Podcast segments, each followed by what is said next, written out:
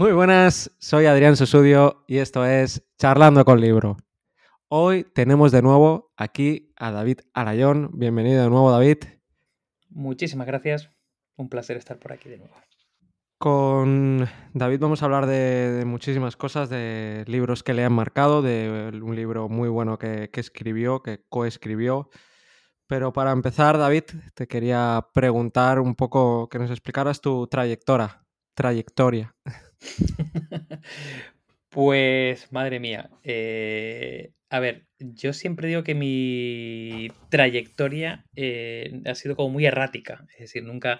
Hay gente como que tiene súper claro, eh, no sé cuál es el camino que va a tomar, cuáles son las elecciones que va a, a tener que realizar profesionalmente.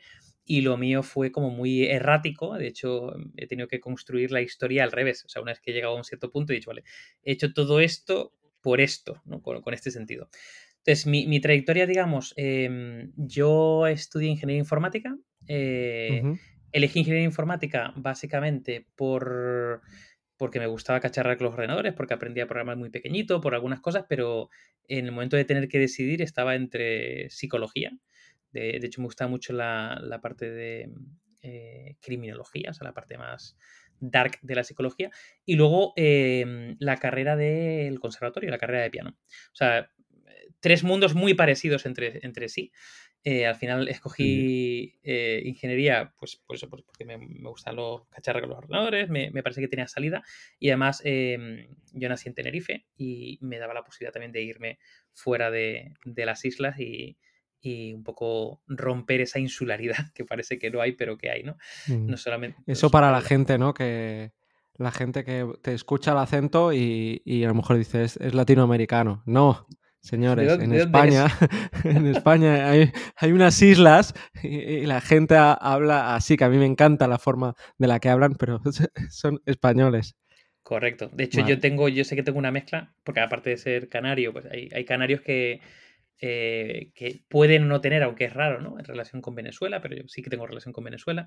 Luego, pues viví en Estados Unidos, viví un poco en México, he vivido ah. en diferentes partes de España, entonces, bueno, ya tengo una mezcla Pero aún así que... tienes acento canario, me refiero. Aunque no hubieras tenido, eh, hubieras vivido, ¿no?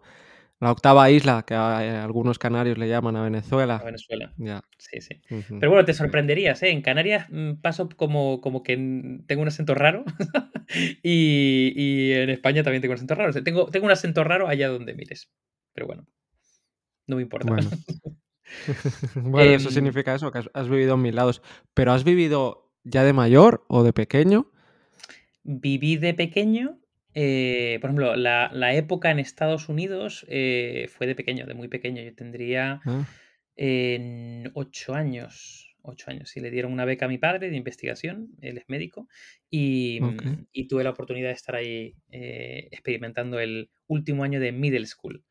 Eh, era como vivir una película estadounidense, claro, evidentemente, eh, en Carolina del Norte. Yo estuve un año viviendo en Winston, en Winston Salem, en Carolina del Norte, y la verdad que fue una experiencia, bueno, cualquier experiencia yo creo que da igual la edad que tengas, pero si sobre todo te pasa de pequeño, de salir de, mm, digamos, de tu contexto, ¿no? Y de repente saltar a otro sitio donde hay gaps culturales. Hay otro gap que había muy grande, que es que en, Estados Unidos eh, digamos que yo tenía un año menos que todos. O sea, ellos, ellos tienen como un año de decalaje. Eh, entonces, claro, yo era infinitamente mucho más joven que todos y, por ejemplo, con 11 años, 11, 12 años ya ves una gran diferencia, ¿no? Cuando tienes 35, 36, pues Sí. te da un poco igual. Pero ahí hay una grandísima diferencia. También es la parte de la pubertad, el comienzo de la adolescencia. Es decir, fue una época bastante, bastante interesante. Curioso. Entonces ahí aprendiste inglés a tope, ¿no? También. Ahí aprendí inglés a tope, a tope de power. Sí, sí, sí, sí. Em, de hecho, yo Ah, en pero ese te, te momento... fue bien, me refiero. Claro, tú- a lo mejor- no sé si tú ya venías con un buen inglés.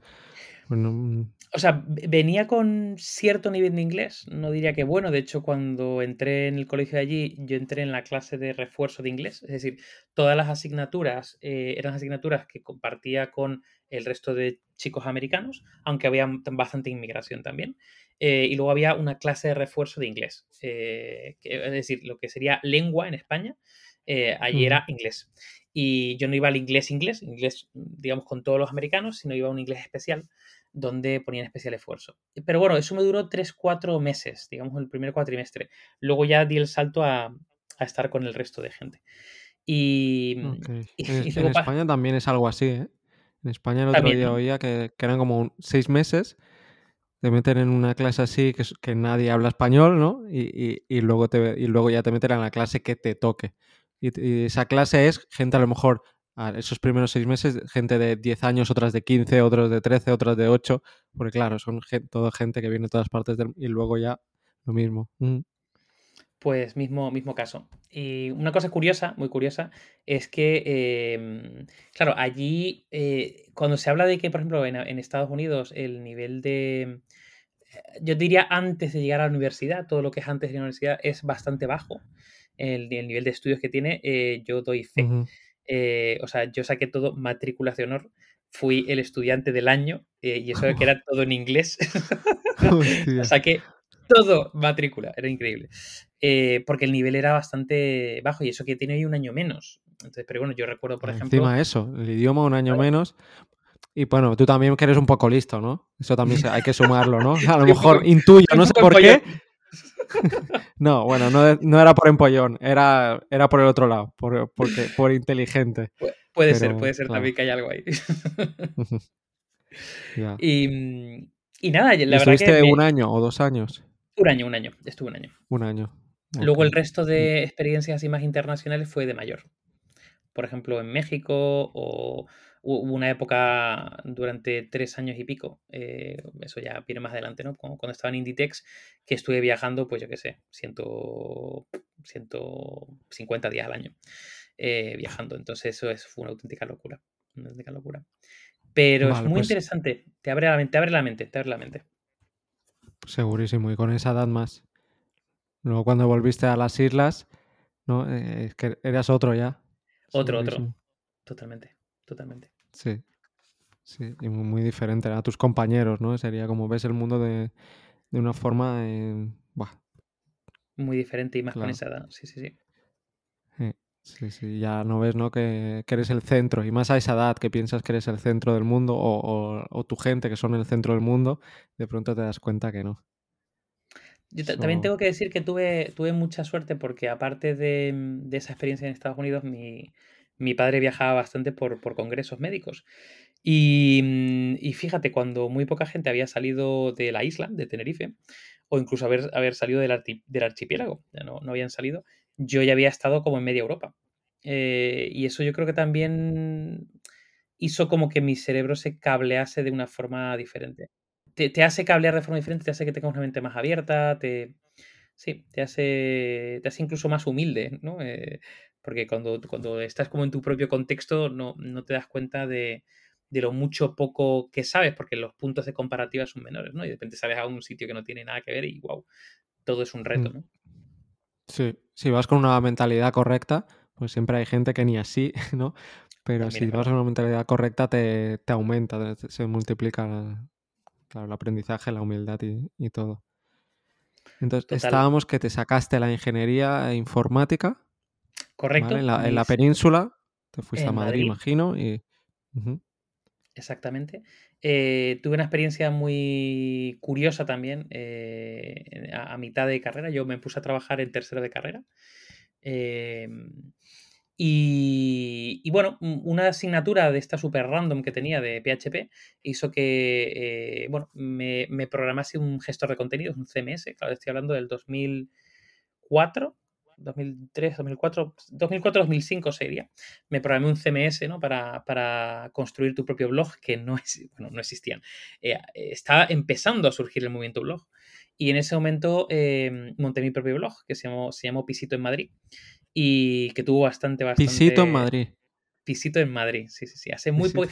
Sigo teniendo el dominio, sigo teniendo el dominio, pero eh, hace muy poquito que, que, ya lo quité el contenido porque eh, no, no, era muy complicado mantener actualizado, digamos, el, la parte de atrás. El WordPress tenía que hacer un montón de cambios y digo, no me da la vida. Pero bueno, lo tengo, lo tengo ahí por algún día, lo rescataré porque tiene contenido, bueno, por, por, lo menos tengo, tengo bastante nostalgia a eso, a eso. Pero bueno, me llevó, me llevó un mundo muy interesante que era el mundo de los blogs en ese momento y tuve bastante buena acogida. Eh, llegué a tener, pues eso, como unas no sé si eran a lo mejor unas 10.000 visitas al día, unas 15.000, entre 10 y 15.000 visitas al día, lo cual era un, era buen tráfico para aquella época.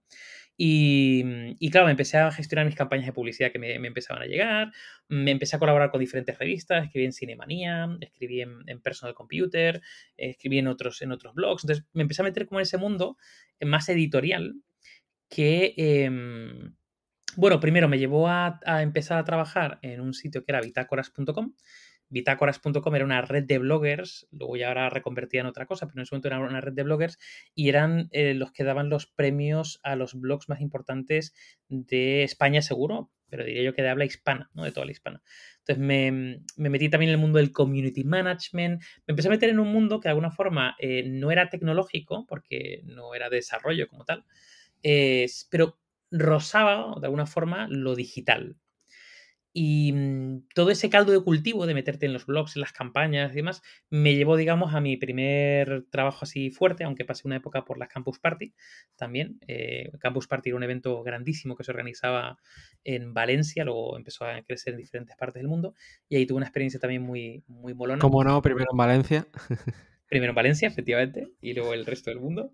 Yo, yo, yo estuve ahí en, en parte eh, cuando se empezaba a expandir internacionalmente, evidentemente yo era un, uh -huh. un chavalín, eh, pero yo estaba como muy encargado de la parte del laboratorio, eh, junto con otras dos personas. El laboratorio que es básicamente mmm, intentar plantear retos a la comunidad de los campuseros, gente muy friki, casi todos mm, de corte tecnológico, retos em, que básicamente tienen que resolver con, con, con soluciones tecnológicas y bueno, hicimos un montón de fricadas. Bueno, el caso es que después de todo este caldo de cultivo, cuando termino la carrera, eh, pues conozco a dos personas y tengo mi primer emprendimiento. Eh, esas dos personas eran Miguel Pereira y Fermín Álvarez. Miguel venía de ser el director de marketing del país y luego Fermín eh, venía de un mundo, pues eso, más creativo, de dirección creativa publicitaria o marketingiana. Y mm, también conozco a Jacobo Pérez, que era también otro creativo de, del mundo agencia y eh, están básicamente montando, ya habían montado una cosa que se llama noise, ruido, y querían montar algo que, eh, bueno, eh, fuese muy, muy centrado en redes sociales. Te estoy hablando del año 2008. Entonces, veían como el auge de las redes sociales, veían como que los blogs ya estaban bastante consolidados en, esa época y que, eh, bueno, que quería básicamente dar un, un, una agencia, montar una agencia que diese servicio a las grandes empresas en entornos digitales. Y buscaban un tipo muy friki un tipo que mm, combinase la parte tecnológica, pero que combinase la parte creativa, que también tuviese un, algo de conocimiento de marketing. Y claro, de repente yo, por los caldos de cultivos y fregados que me había metido, pues yo tenía como esa mezcla rara. Y empecé con ellos. Eh, y nada, fue una cosa espectacular. Fue un crecimiento muy grande. A mí me hizo madurar muy rápido, porque claro, yo en ese, en ese momento tenía 20 cuatro años, creo que tendría yo. 24 años. Y, y, claro, fue una maduración espectacular porque la empresa pasó de ser 5 o 6 personas a ser más de 100 en, en, dos años y pico. Y en tres años estamos abriendo en México. Entonces, claro, de repente eh, tuve que empezar a gestionar a gente que me sacaba más experiencia que yo. Y, y, claro, ahí, pues yo qué sé, te, te, pone en un reto constante absolutamente todo. Aparte, todo era nuevo, porque no es que tú, tú, pudieses aprender un oficio, es que el oficio era nuevo, porque eran redes sociales, estabas como inventando una categoría, ¿no? Entonces me interesé mucho, pues eso, por el marketing digital, también por la innovación, por, por la creatividad, la creatividad aplicada a la tecnología, y me inventé un término que se llama tecnocreatividad, donde montamos un pequeño máster también para formar a perfiles con capacidad creativa y conocimiento tecnológico. Eh, fue una época de viajar mucho, de, de crecer mucho. Eh, fue una época, más yo siempre digo que me dejé barba en esa época, porque yo tenía una cara de niño tremenda y si ya tenía poca edad, pues menos edad todavía. Eh, entonces, bueno, la verdad que fue una época muy, fue una época muy, muy bonita, muy dura en cuanto a que era trabajar 24/7, o sea, era un mundo agencia al más mm, puro estilo. Pero fue una época maravillosa porque, bueno, gran parte de las amistades, eh, aparte de los de la carrera, ¿no? De los compañeros de la carrera, las amistades adultas se forjaron ahí. Y yo sé que ahí hubo muchísimo, bueno, aparte de un montón de contactos y un montón de cosas, hubo yo creo que una maduración. Yo, yo me vi como un punto de inflexión, una maduración tremenda. Y ahí estuve seis años. Estuve como el, el CTO, el director de tecnología, el director de innovación y en el comité de dirección. durante seis añitos. ¿Y qué pasó? ¿Por qué, te fuiste o por qué, qué, ocurrió para el siguiente cambio? Pues, pues mira, lo que ocurrió básicamente es que, claro, mm, yo no, venía del mundo del marketing. Entonces, el mundo del marketing está maravilloso porque te impregna un ritmo espectacular y cosas que se, se atascan en muchos sitios. Aquí vas a toda leche, pero a toda velocidad. Y lo que pasó realmente es que em, me, empezó, me empezó a interesar mucho la parte de visión de producto cuando digo visión de producto es que tú en marketing lo que haces es montas campañas. Inviertes, no sé, dos, tres meses en montar una campaña, la lanzas, dura dos, tres semanas, un mes, y se cae y, ya estás en otra campaña, ¿no? Entonces, claro, desde el punto de vista de tecnología, eso es una faena. ¿Por qué? Porque estás invirtiendo muchísimos esfuerzos en algo que es efímero. De nadie se va a acordar eh, dentro de un año de tu campaña. Es algo que haya resonado muchísimo, que a lo mejor se acuerda a un porcentaje minoritario de la población. Entonces, claro, me interesé mucho la parte de producto y dentro de la parte de producto digital, eh, el mundo startup. Entonces, yo ahí en el último año de, Social Noise, de, la agencia, me reduje la jornada, me hice un MBA eh, con el objetivo de intentar vincularme con el mundo de emprendimiento, ¿no? Como emprender. Y ahí tuve como diferentes coqueteos, digamos, ¿no? Eh, emprendí con una, una plataforma que, que, ahora mismo sería innovadora, o sea que fue absurdo lanzarlo en aquella época. de hecho, nos adelantamos mucho, nos adelantamos mucho y yo creo que ni siquiera era básicamente una plataforma que se llama Shopic, que era una plataforma de eh, beacons, de balizas Bluetooth que metías en tiendas y te permitían generar notificaciones a la gente que pasaba por fuera personalizadas. ¿no? Te estoy hablando de esto en el 2002. ¿cómo, Pues básicamente unos dispositivos que salieron en esa época, que se llaman beacons, balizas, y que eh, eran Bluetooth. Luego salieron Wi-Fi, bueno, diferentes tecnologías, pero en ese momento eran Bluetooth. Y te permitían, si tú tenías el Bluetooth abierto, enviar básicamente una, información que le llegaba a tu móvil y en forma de notificación. Y te saltaba una notificación al pasar por delante de una tienda y te puede decir, oye, que tenemos el 30% de descuento en este producto. Y si teníamos algo de conocimiento sobre ti, por ejemplo, si tenías alguna aplicación con nuestro SDK instalado, pues eh, podíamos recomendarte algo que sabíamos que te gustaba. Oye, pues, mm, Adrián, tienes este libro, porque has pasado por delante del FNAC o la casa del libro, tienes este libro eh, rebajado, que sabemos que te interesa. Entonces, claro, nos adelantamos mucho en el tiempo, eh, eh, nos dieron un premio, genial, pero realmente no conseguimos hacerlo funcionar. Em, luego monté una segunda startup que se llamaba High Alive, que era una startup para almacenar, digamos, los momentos importantes de tu vida en digital en vez de las redes sociales, donde la mayor parte, las redes sociales donde la mayor parte es efímero y son cosas del, momento, pero te da un poco igual, pues aquí era como atesorar tus momentos, Y, la verdad que este High Life fue bien durante una época, levantamos una ronda, ganamos un, puesto, digamos, en la aceleradora de Google en Londres. De hecho, la, empresa la montamos en Londres. Fue una época también muy chula, muy interesante. Pero, Pero era, para ti mismo, estoy intentando entender el producto. Era para, era para, uno mismo, no para compartir. Lo podías compartir, es decir, por ejemplo, este momento, tú y yo ahora mismo grabando este programa, eh, es un momento importante para nosotros, imagínate, ¿no? Pues lo documentamos, lo guardamos y lo compartimos. Y entonces sale en tu timeline y en mi timeline. Sale en un timeline de momentos eh, vitales, digamos, momentos importantes. Timeline del propio programa, ¿no? O de la propia, o era como... Era el una especie de red social, pero sin ser red social. Claro, era un timeline de tu vida con memorias eh, que se pueden compartir por las personas que también han vivido esa memoria, básicamente. A ver, la idea era muy buena. Un álbum digital, pero no como solo un álbum de fotos, digital. Exactamente, no, solo de fotos. De cualquier, Podías meter audio, podías meter textos, podías meter un montón de cosillas. Eh, el problema de eso es que no lo conseguimos monetizar. O sea, conseguimos tracción de usuarios, pero no conseguimos monetizarlo para, sostenerlo. Entonces, bueno, levantamos una ronda y con eso nos, duró un tiempo, pero no conseguimos llevarlo al siguiente nivel. Pero luego la gente no, estaba dispuesta a pagar. No, no, Es que es, más difícil en Internet. Muy complicado, tío. y en esa época más todavía. Era muy, complicado. Y luego el tercer emprendimiento así startupero fue una, una startup que se llama Good, que todavía sigue, G-U-U-D, Good, y se dedica básicamente a, eh, bueno, en su momento era para generar visualizaciones de datos en tiempo real, visualizaciones súper bonitas alrededor de eventos, ¿no? Eh, te ibas a un gran evento, pues a la, Madrid, a la, a la Mutua Madrid Open, al campeonato de tenis o, a un, o, un, o al Wishing Center, a un partido de baloncesto, y las gráficas que salían en las pantallas, las gráficas que salían con información de redes sociales, lo más compartido, el hashtag no sé qué, la foto más no sé cuánto, todo ese tipo de información la manejábamos desde Good. En, televisión, por ejemplo, un debate televisivo político, ¿no? Eh, así se mueven las redes sociales de un sitio. Ahí estaba Good, básicamente generando esas gráficas muy molonas. Y ahí siguen. Ahí, esa, esa, startup yo ya sigo siendo socio, pero no, estoy, no estoy en el día a día. Pero ahí siguen con un equipo super cracks. Eh, ahora muy metido en temas de Twitch, em, en temas de, de chatbots. Eh, ya Aribot evolucionando, pero siguen básicamente, pues eso, haciendo como manejo de datos e interacciones en, en la parte más de redes sociales.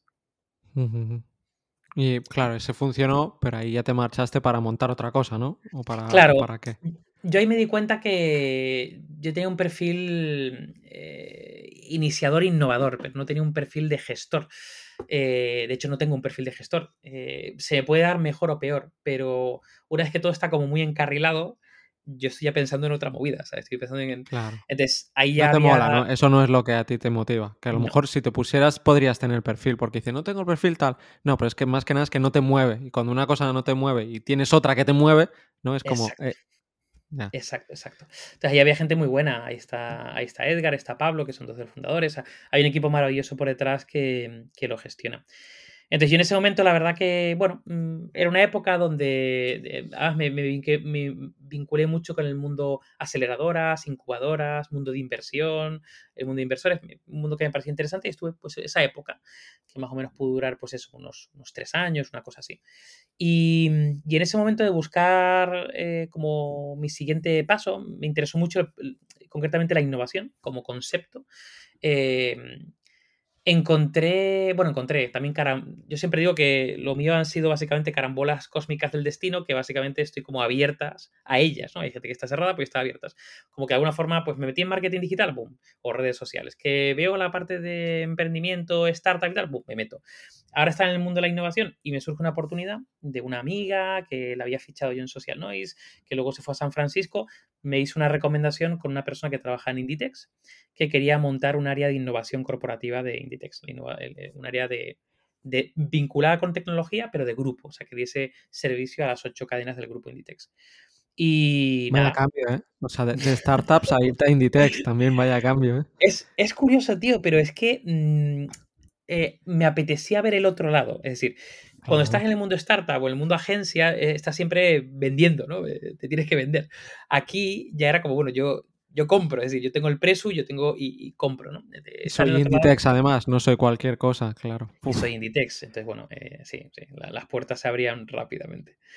Eh, entonces, bueno, fue una época también eh, muy interesante porque mm, otra película, claro, te te vas a vivir a, yo me fui a vivir a Coruña, eh, fue un- un- una época de viajar por, por muchos sitios y donde tenías retos muy complejos, porque eran retos em, casi siempre vinculados con base tecnológica y lo que pasa es que eran retos que, claro, cualquier variable que tocabas en Inditex, como pues ha llegado a 3 millones de personas eh, en un pilotito, ¿no?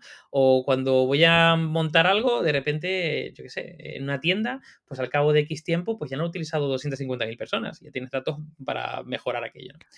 Te fue una época muy guay porque también me metí en algo que nunca me había metido, que era la parte física de las cosas. Es decir, eh, nosotros en nuestra área montamos las cajas autocobro de Inditex, montamos los probadores conectados o los probadores interactivos, eh, montamos el punto de recogida online. Caja autopago, o sea, Sí, cuando tú vas a una tienda de Inditex, por ejemplo, un Zara o un Pull&Bear ahora mismo, yo creo que Massimo Dutti también, bueno, la tuvo en su momento, un Bershka yo creo que las tiene, pero sobre todo Zara y Pull&Bear, tú te vas y en vez de irte a la cola de caja y que te desarme las prendas un cajero, Mm. una persona a, de tienda, a pagarte tú mismo, ¿no? Como tienen claro, muchos supermercados. exactamente, tú metes las, las prendas dentro de un sitio, te lee básicamente las prendas, las desalarmas con esa alarma que ¿Y tiene, eso cuándo fue? ¿En qué año fue eso?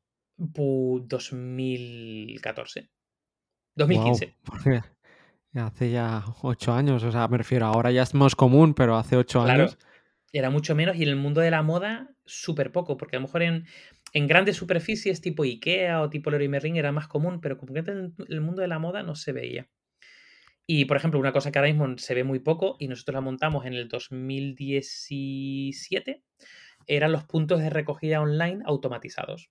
Es decir, estos puntos de recogida que son como tipo cajeros, ¿no? Que, Mm. los típicos Los lockers. lockers ahora de Amazon, tan famosos. Lo- Exactamente. Bueno, pues eso lo testamos nosotros en el 2016 y lo descartamos porque eh, básicamente lo, si tú recibías 300 paquetes, necesitas un locker de 500 paquetes porque la gente tarda X tiempo en recogerlo. Entonces, claro, era, im- era imposible disponer de ese espacio, ¿no? Entonces eh, dijimos, vale, ¿cómo se puede meter todo como escondido, ¿no? Y encontramos una fórmula que era eh, un- el típico silo de farmacia, pero a lo grande, es decir, una especie de cajero donde tú vas, tú escaneas un QR que te llega y por detrás hay un sistema de bandejas que te va sacando las bandejas con un brazo robotizado y te lo... Entonces, bueno, esto claro, en el 2017 era súper, súper eh, innovador. Ahora lo sigue siendo y no sé ahora el recorrido... Yo, yo me cuando me fui a Inditex eh, estaría puesto en unas 12 o 13 tiendas eh, este, esta solución. Y ahora yo creo que ya super, supera las 100 seguro. O sea, ya está bastante implantado. Pero fue una época bonita porque me, me tocó lidiar con la parte física, también, también la parte digital, la, también la parte de e-commerce, pero a, a, nivel de equipo nos tocó lidiar mucho con los retos digitales, pero físicos. Trabajamos de la mano con el equipo de arquitectura, de tienda. Eh, fue un, bueno, un proceso de aprendizaje Súper también muy, divertido. muy guay, muy Sí. Tuvo sus momentos Y probadores, has dicho también, ¿no? Probadores de. También. En probadores pro- hicimos, hicimos bastantes pilotos, sí. O sea, hicimos, hicimos pilotos que no funcionaron, pero bueno, eh, había que intentarlo. Para eso son Eh, pilotos. Para eso son pilotos, eh, aunque hay mucha frustración en el mundo empresa cuando algo no funciona, aunque tú digas que es un piloto y que es para aprender, Ya. pero le cuesta, le cuesta a las compañías aprender de los errores. Pero, por ejemplo, eh, diseñamos un prototipo de, de cabina. Las cabinas normalmente se montan, las cabinas de probadores se montan en obra. Es decir, tú vas físicamente a la tienda eh, y ahí te la montan, ¿no? Te- te- te- casi como si fuera de, de obra, ¿no? Nosotros diseñamos las cabinas como si fuera un, un producto conectado. Es una cabina donde el interior de la cabina está todo lleno de eh, tecnología. Donde tenías pues el control de las luces, tenías una antena RFID que permitía leer lo que te estabas probando dentro de la tienda.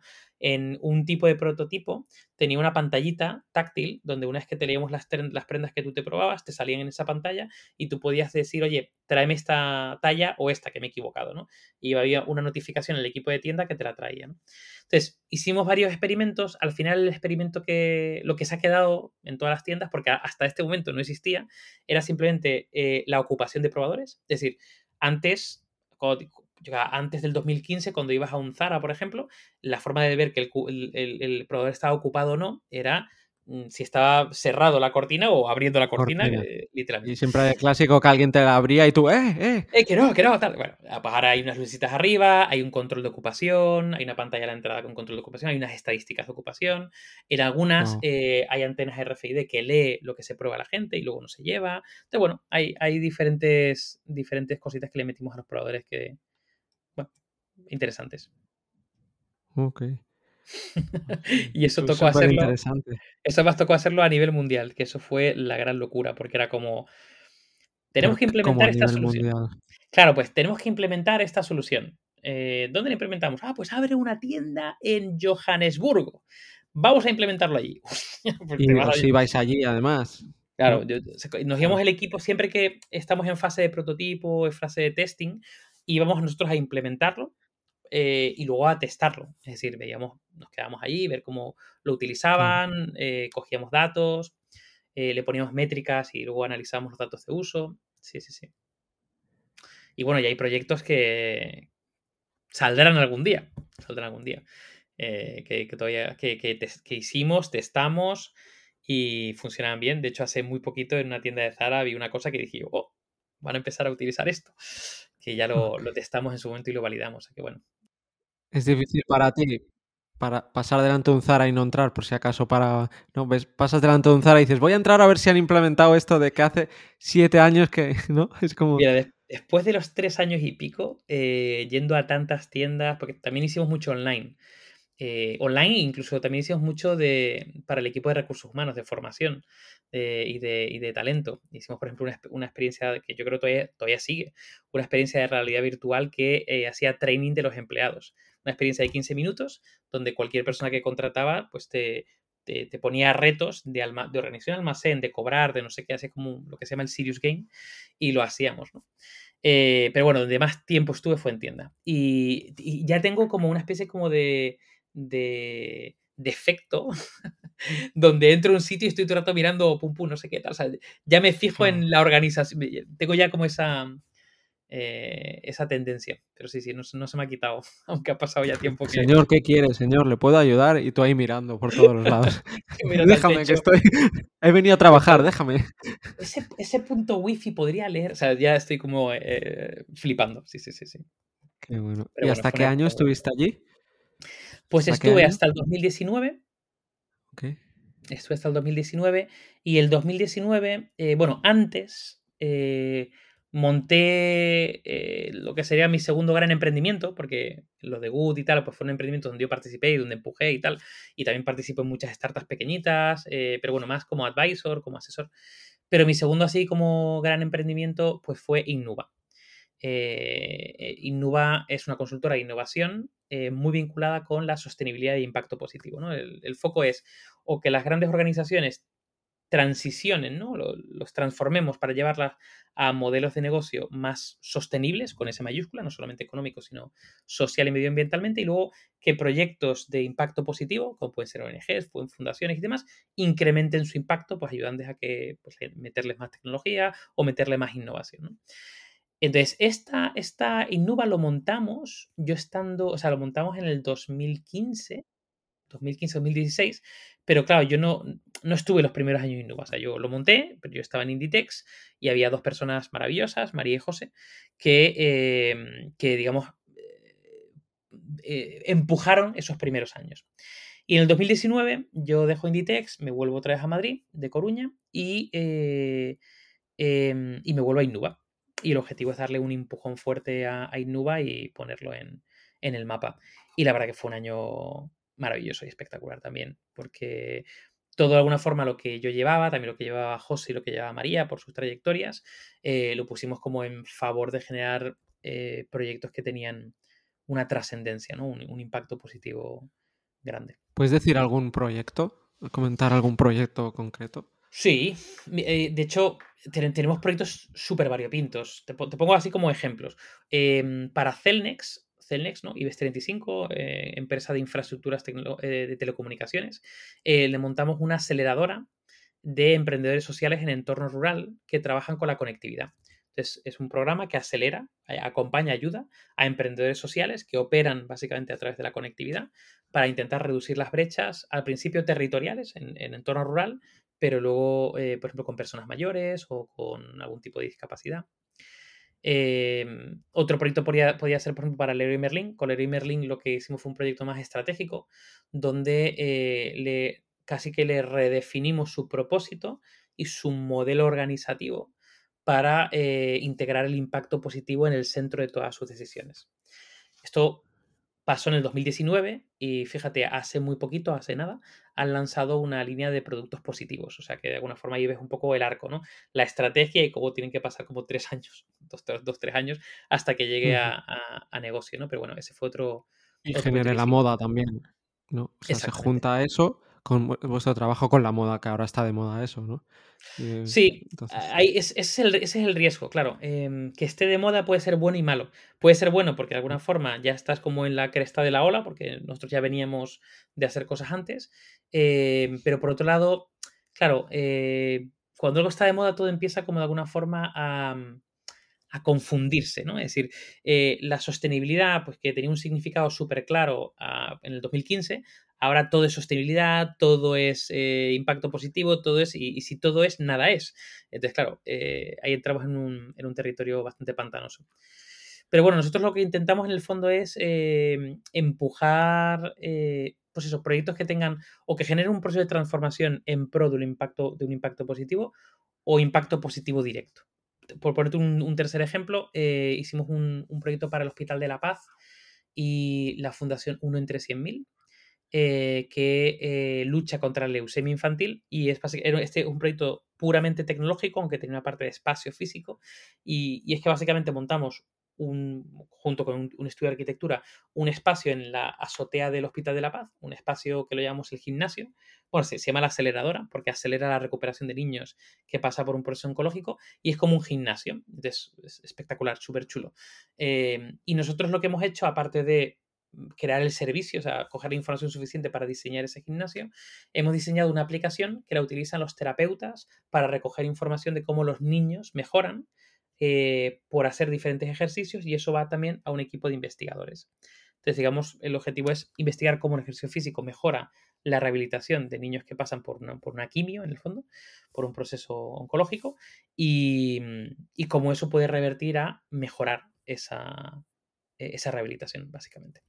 Entonces, por ponerte tres ejemplos que no tienen nada que ver, uno es más innovación, otro más tecnología y otro más estrategia.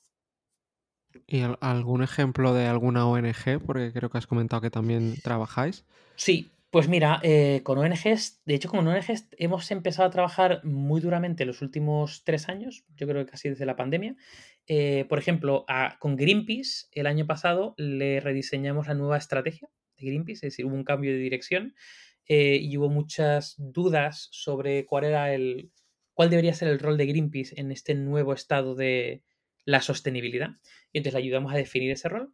Y ahora, por ejemplo, con UNICEF, eh, que ya tenemos un proyecto de, cinco meses, eh, que empezó en, verano de este año, es un proyecto principalmente de comunicación, es decir, estamos ayudándoles a comunicar estratégicamente las acciones de innovación de UNICEF y luego vamos a montar un grandísimo evento en eh, noviembre, el 29 y 30 de noviembre, alrededor de proyectos de innovación eh, con o para la acción social o con impacto positivo para la adolescencia y la infancia. Entonces, sería también otra tipología que es más comunicación y contenidos. No, diría marketing, porque no queremos vender nada, pero comunicación y, contenidos, incluso producción. Esta es la producción de un gran evento. Claro, ¿cuántos sois ahora eh, en, la pues empresa en Innova? Pues mira, es una muy buena pregunta. eh, no sabes. Espera, a ver. es que tiene trampa la respuesta. O sea, eh, nosotros no, nos definimos como que tenemos una estructura acordeón, ¿vale? Nos, dividimos como en tres, en tres círculos concéntricos. Tenemos un, círculo core, un equipo core, que sería como el Innuba Core, eh, que somos 18 personas ahora mismo, a día de hoy. Y casi todos, bueno, venimos de sitios muy diferentes todos, porque mundo de ingeniería, mundo del plan y estratégico, la sociología, la antropología, de mm, el, más em, la, la, consultoría de negocio. Pero de alguna forma todos tenemos como esa mentalidad de diseño, de diseño estratégico y de, y de, impacto positivo. Luego está el siguiente círculo, que tenemos que son expertos freelance. Son freelance que metemos por proyectos y que nos traen conocimiento experto o, o apoyo en diferentes áreas. ¿no? Y ahí pues podemos tener unas 13, 14 personas relativamente recurrentes ¿no? en ese segundo círculo. Y luego en el círculo ampliado, en el último de todos, están empresas. Cuando tenemos que hacer, por ejemplo, un desarrollo tecnológico em, o tenemos que hacer una, gran una producción de un evento, ¿no? toda la parte de producción, por ejemplo, audiovisual. Claro, nosotros no tenemos esos perfiles internos, sino que lo que hacemos es montar un squad, montar como un equipo especializado para ese proyecto. Y normalmente el equipo está formado por parte equipo core, parte expertos y algunas empresas. Y con eso armamos proyectos y lo llevamos a cabo. Claro, es que eso también te lo preguntaba, porque claro, estás hablando de grandes empresas y grandes eh, ONGs, o sea, Greenpeace, o sea, sería como la número uno, incluso UNICEF, da igual, son como ¿cómo, ¿Cómo llegas o cómo llegáis a trabajar con esas empresas? ¿Cómo consigues que confíen, aparte, no solo trabajar con ellos, sino confiar en algo como cámbiame la empresa por dentro y cámbiame la estructura, que es como lo más delicado, ¿no? Es como mm, dentro de, lo que puedes hacer es lo más delicado y lo que más confianza requieren, ¿no? Totalmente. Pues a ver, a ver, esta, la respuesta tiene, yo te diría que tiene como te, voy a, dar dos respuestas, o, una respuesta detrás de otra. A ver, ¿cómo llegamos a esa gente? Eh, claro, aquí em, yo diría que la forma a la que, hacemos la venta, mm, tanto yo como José, ahora por ejemplo ha entrado una persona súper experimentada que es Maritza, que fue una de las fundadoras de, de Designit, que era una, es una consultora de innovación.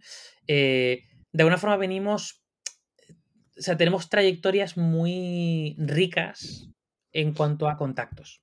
Es decir, Mm. y sobre todo creo que hemos hecho las cosas bien históricamente, en el sentido de que mm, nos conocen, confían en nosotros, hemos hecho proyectos en el pasado y de alguna forma es muy fácil que, si, por ejemplo, no ten- yo tengo contacto en el mundo del marketing o tecnología, pero no en sostenibilidad, es muy, muy fácil que te deriven, ¿no? Y de alguna forma ya entras no por puerta fría, sino por, bueno, por una, por una, por una puerta como de confianza o de recomendación, un poco de boca a oreja, ¿no? Mm.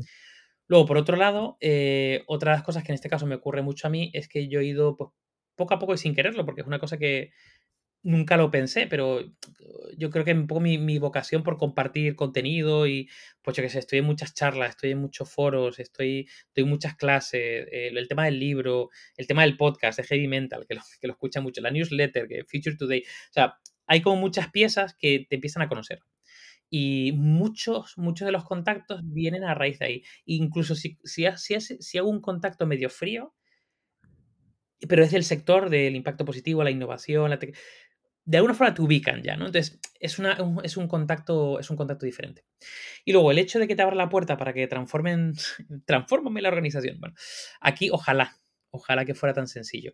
Eh, no, a ver, yo creo que al final nuestros procesos eh, son procesos muy agile, en el sentido de, aunque tengamos la visión de transformarte la compañía, empezamos haciendo pequeños proyectos que de alguna forma luego se van haciendo más grandes, como el típico efecto bola de nieve, ¿no? Pero nunca abordamos la transformación de, porque primero porque sería imposible para nosotros abordar eso y segundo porque tampoco creemos que puede que funcionaría, ¿no? Es decir, es mejor ir generando como diferentes puntos. Yo, muchas veces utilizo la metáfora de que somos hackers, ¿no? Somos hackers de compañías. Vemos ahí como las vulnerabilidades y empezamos ahí a meternos en diferentes sitios y llega un punto con el tiempo que hay cosas que han calado y han generado una transformación más mayor, ¿no? Más, más profunda, digamos. Ok, ya entiendo, sí. Confianza para entrar y luego confianza para hacer algo grande. Exacto. Y que esa confianza se genera a través de años, pero sobre todo trabajo, demostrarlo y, y obviamente, claro. Eh, y tú también, eh, entiendo claro que ahora tú inviertes en startups, has estado en el mundo de startups eh, y tú Sí. también te quería preguntar si inviertes en general, pero bueno, me imagino que tú lo que inviertes es en startups, ¿no? Más que a lo mejor, a lo mejor inviertes en índices bursátiles, no lo sé, en una parte, o en inmobiliario, o a lo mejor eh, eres más de, startups porque estás en ese mundo, ¿no? Y, y como que quieres participar y... Pues mira, te diré, eh, tengo mi portfolio de inversión bastante diversificado. De hecho, excepto en el mundo inmobiliario, que es el mundo donde todavía no me he metido, eh, y es algo que probablemente me meta en breve. Eh, pero el resto me he metido en todo. O sea, en el mundo de startup, eh, por un lado, históricamente yo he hecho una, un, un trueque, lo que se llama un, un, un work for equity, ¿no? Es decir, yo ayudo a startups a cambio de equity en vez de que me paguen. Entonces tengo pequeñas Ujú. participaciones de muchas startups, ¿no?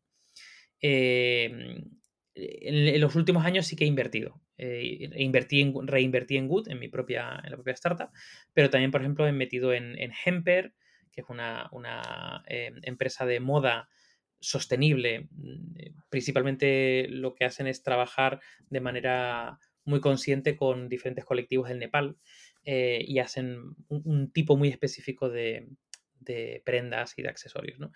Eh, Ujú. y luego po- en Eura, Eura que es, digamos, Eura es más conocido y es la, Sí. digamos, la carne, si se puede llamar carne, de origen natural, ¿no? Digamos que son eh, o hamburguesas o palitos de pollo y tal, pero que de origen natural, de origen vegetal, es decir, no, no es de origen animal. El que bueno, más conocido de Eura es, es el que simula el pollo, el que simula el pollo, creo yo. efectivamente. El que simula el pollo y, y es que parece pollo, porque yo he probado muchos y Eura para mí es de la, la marca que más, muy que más parece. Sí, más Sí, sí, sí, sí. conseguido. Es, es- y tú empezaste ahí de- del principio. No, no, no, no, no. Yo en, en Eura y en Emper simplemente he invertido. Hubo una ronda de inversión donde buscaban inversores y ahí sí que invertí. pero ¿en qué ronda me refiero? ¿A, a de las primeras o más tarde? Porque no, eso no, no, más tarde, más tarde. De las, más tarde. diría de, no, no es la última que han lanzado, pero, pero tarde, tarde, tarde. Igual que Emper también. Igual que Emper también. Em, luego en bolsa llevo invirtiendo mucho tiempo. Llevo, bueno, mucho tiempo, desde el 2014, 2013. Ujú. eh, y, y bastante diversificado también. Mm, ¿Empresas o índices? O... Pues eh, eh, em, siempre históricamente me he centrado en empresas y además como en las mismas empresas, y además casi todas son de base tecnológica, que conocía muy bien y demás, y he invertido en ellas, invertido, reinvertido, desinvertido, invertido, o sea, siempre con ellas. Y, mm, y luego en índices, em, digamos que mm, he cogido específicamente uno que es Indexa Capital y voy a través de ellos y además em, cojo el, paquete, digamos, de índices ESG, o sea, los índices más de impacto positivo. Eh, sí, esa sería como la inversión más de índices. Eh, en algún punto invertí en índices de manera yo, pero en este caso, como estoy invirtiendo ya en, empresas de manera, digamos, individual, la parte de, índices lo he metido con, con Indexa. Y... Mm, más no puedes estar metido en sostenibilidad, me refiero. Ya cuando uno mete sus dineros, sus ahorros en eso, ya es la, prueba, la prueba final. Después de montar una empresa, después de trabajar, de hacer cambio en mil empresas, y ya encima metes tus dineros ahí, y ya es como. Prueba final y absoluta, absoluta. Y luego, bueno, no tiene nada que ver con la sostenibilidad, pero bueno, el mundo cripto también eh, es un mundo donde invertí. Hace mucho tiempo que no he movido nada de dinero, eh, pero invertí, pues eso, en el 2000, 2000, final de 2014. Wow, pues eso es muy pronto, ¿eh?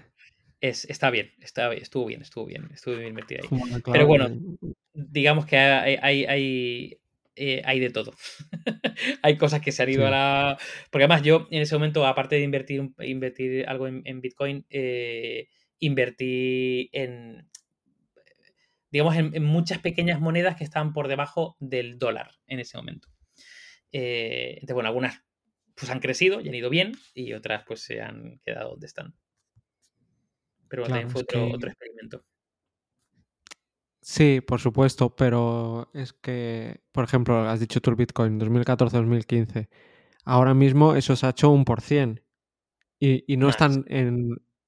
Eh, o más, ¿no? Sí, sí. Eh, claro, o sea. Más, más y hace, y hace el 20, a finales del 2020 finales del 2020, eh, bueno, estaba, estaba muchísimo más, claro, estaba en 60.000, 60 y pico mil, casi 70.000 llegó. Sí, sí, sí, exacto, finales de 2021, exacto, sí, llegó a casi 60.000 dólares. O 2021, efectivamente. Sí, cada ciclo, sí, sí. Vamos a ver, a, qué, nos lleva este siguiente ciclo? sí. Em, eh, entonces quería también ya lo has sacado tú, que participas en, un podcast, ¿no? En Heavy Mental no lo conoce nadie, ¿no? Casi nadie, muy, conocido. ¿Cómo, surgió esto? ¿Cómo lo montasteis? ¿Cómo... Buah, pues esto, eh, básicamente esto fue eh, época de pandemia. Eh, yo conocía, bueno, en, en Heavy Mental somos tres personas, ¿no? Javier Recuenco, Miki, Miguel Miguel Miki y yo. Y yo a Miki lo conozco de hace siglos, lo conozco de, pues eso, de la época de los blogs. Él tenía un blog que se llama Soy Geek, cuando yo tenía uno que se llamaba Pisito Madrid, como he dicho, y a partir de ahí, bueno, eh, hemos, hemos, tenido, nos hemos visto en muchas caras. Él entró en Social Noise también, luego él está en Inditex, bueno, hemos tenido como mucho, mucha vinculación, ¿no? Es, es eh, uno de mis mejores amigos. Y luego con, con Javier, con Javier Recuenco, eh, también lo conocí en la época de Social e hicimos muy buenas migas, la verdad. Eh, la época de Social Noise, la época de agencia, y desde entonces, bueno, pues nos hemos estado en proyectos, nos hemos em, invitado a cosas, hemos participado en charlas, yo le he invitado como profe, nos hemos rozado mucho. Entonces, bueno, eh, diciendo gilipolleses, porque eran gilipolleses en la época de pandemia, eh, por, el, por un chat que teníamos por WhatsApp y no sé qué, tal, y alguna quedada que hicimos en digital, Miki dijo, oye, ¿y si grabamos estas cosas que estamos diciendo y tal? ¿Y si montamos un podcast? Esto de sujétame el cubata. Sujétame el cubata ¿A qué no montamos un podcast? Bueno, pues eh, eso, esa idea de, de Mickey eh, básicamente llevó a, bueno, pensemos un nombre, tal, empezamos a soltar chorrada, Jaime Mental, ah, no sé qué tal. Eh, ah, pues un logo, no sé qué, una web, venga, grabamos, ¿de qué coño? Y a partir de ahí, bueno, la verdad que sin quererlo, porque Javi además se encarga todo el rato de recordarlo, de decir, si lo hubiésemos planificado no hubiéramos conseguido esto, y digo, es verdad. Es decir, porque fue una cosa como muy sin pretensiones. Eh, joder, pues llegaba a un, punto donde pues hemos creado un, un estilo, un formato, mm, eh, hemos, hemos ido ampliando, ¿no? Al principio eran como los heavy mental, que eran los tres hablando sobre un tema un poco más sesudo y un tema un poco más eh, chorra, por decir una forma, pero siempre con, bastante criterio, sin tapujos, ¿no? Luego saltamos a los light mental, metimos un invitado. Eh, luego está, pues, Mickey haciendo el friki, los night mental, que es como una especie de él en Twitch haciendo streaming. Yo estoy con los speed mentals, que son píldoras de un minuto, donde traigo un concepto. Em, Javi y Mónica Quintana eh, montaron un, porque no he montado otro, no sé si lo montará algún día. el segundo ahora. A ver si saca el segundo, un Death Mental. Uno al año. el Death Mental que era como para muy cafeteros. De alguna forma, estamos ahí, estamos ahí. La verdad que hemos generado una comunidad muy, muy majeta. Y, y fíjate ahí, eh, o sea, yo no, no, creo que seamos muy conocidos, pero bueno, dentro de un núcleo de gente somos bastante conocidos, dentro de como un, una burbuja, como tú decías antes, ¿no? Pero fíjate. Siento que eres mucho, además, o sea, tenéis una comunidad muy fuerte, muy. Muy fuerte, muy fuerte. Eso, es, una, es una maravilla. Y bueno, lo que nos pasa es que pues nos reconocen en diferentes sitios, sobre todo a Recuenco. A mí, yo, por ejemplo, doy muchas clases y en las clases siempre hay alguien que te escucha y te lo dice. Eh, a Miki también, a Miki le pasó hace poco, le pararon un avión en plan de, tú eres Miki de Heavy Y luego yo tengo una anécdota buenísima, pero buenísima, porque me parece como lo más friki. Eh, hace, hace muy poco estaba en, fue un viaje a Barcelona y estaba comiendo con un amigo en Barcelona en, un restaurante de ramen. Además, es un tipo, saludos para Eloy, un tipo que siempre que quedamos vamos a comer ramen porque nos encanta el ramen. ¿no? Entonces fuimos a un sitio súper pequeñito, habría como, siete mesas pegaditas, ¿no? Así como... Y, de repente eh, él pide algo, dice una chorrada, yo me río. Y de repente noto como alguien que me toca el hombro y yo me giro. ¿no? Y hay una mesa donde hay dos chicas y una chica me está mirando así con cara de. con mirada perdida, ¿no? Y yo. O sea, a lo mejor fueron dos segundos, pero a mí me parecieron como 30 segundos. Me quiere decir algo, pero no, no me dice nada. Y, me dice, oye, ¿tú eres David de Heavy? Y yo, ¿what? Y me dice, es que no estaba seguro porque te he reconocido por la risa. En plan de, te escucho, y, pero no te veo porque no, no, no veo los ah. vídeos, te escucho, y es que te he reconocido por la risa, tío. wow. Y ahí también te das cuenta del poder tan eh, íntimo que tiene el podcast, que tiene la voz. Porque cuando tú no ves a la persona, claro, y además es una cosa como muy íntima, es como si alguien estuviese contando algo al, oído, ¿no? Entonces, hay, hay mucho poder en la, en la, voz. Y bueno, ya ahora estamos viendo como el, el nuevo boom de los podcasts, porque yo recuerdo la primera, el primer boom de los podcasts. Recuerdo incluso de ir a unas jornadas de podcasting en Alicante, que eran súper famosas, donde había unos tíos muy frikis que tenían un, podcast que se llama Café Log, em, que lo petaba en su momento. Y te estoy hablando que eso eran 2008, 2007, imagínate. Eh, o sea que ahora estamos viendo la segunda gran época del podcasting. Pues también has comentado que tienes una newsletter, ¿no? Sí. Eh, Future este Today. Future Today. Este, este fue otro experimento. Esto de los experimentos mola. Esto, yo tengo una, tengo una máxima que, es, la, es la, de Feynman, la de Richard Feynman, básicamente, que es eh, de alguna forma que tienes que explicarlo de manera sencilla, o si no sabes explicarlo de manera sencilla es que no lo has aprendido, ¿no? No lo has entendido, no lo has, no lo has aprehendido, ¿no? Interiorizado lo suficiente, ¿no? Y, una de las cosas que yo intento aplicar siempre para aprender algo, y como siempre quiero aprender algo nuevo, pues siempre lo estoy aplicando, es intentar eh, contárselo a otro o enseñarlo a otro cuando ya ha adquirido un cierto nivel, un cierto nivel, ¿no? Pero como mínimo contárselo a otro. Y ese contárselo a otro pues puede ser en el podcast de Heavy Mental, puede ser en, redes sociales, en publicaciones, puede ser en formato blog o en formato newsletter. Entonces, yo em, en la época de, en el último año de Inditex eh, monté un blog que se llama Future Today en, la plataforma Medium y me propuse escribir un artículo diario. Había artículos muy pequeñitos, muy pequeñitos, muy pequeñitos, y otros más grandes. Entonces, grandes, uno a la semana, uno cada 10 días, y el resto eran pequeñitos, era curación de contenidos, pero bueno. Pero mi objetivo era básicamente compartirlo con el afán de yo aprender. Y ahora que ese experimento moló, porque fueron, al final no hice 365, eh, porque además mm, en verano dije desconecto, tal, o sea, dice como 300, no me acuerdo cuánto, 320 o 315. Y, y cuando terminé, El blog todavía sigue ahí. Si, si se busca Future Today Medium sale, que tiene 33, 300 y pico. Y además eran, eran eh, eh, artículos vinculados con perspectiva estratégica, diseño de futuros, diseño especulativo, todo este mundo que era como la siguiente, el siguiente mundo que me interesaba meterme. ¿no? Y aprendí muy rápido porque, claro, me obligaba a leer y compartir. Y claro, cuando terminó un montón de gente me dijo, oye, pero vas a dejar, vas a continuar, ¿no? Y yo, me pego un tiro, o sea, decir, este es un ejercicio que he hecho yo para intentar aprender, pero no puedo continuar. Entonces, durante una época eh, lo dejé, lo dejé ahí bloqueado y digo, joder, ¿y si, si lo convierto en newsletter? Ahora que empiezan también las, newsletters. Y, y, en ese momento, nada, empecé mm, eh, el, el, dominio de futuretoday.com, en vez de llevarlo a Medium, pues lo, lo llevé primero a un MailChimp eh, y ahora está en un Substack, lo cambié hace poco a un Substack. Y, mm, y, la versión, y quería hacer una versión en inglés porque en, en LinkedIn tengo mucha gente que solamente habla inglés.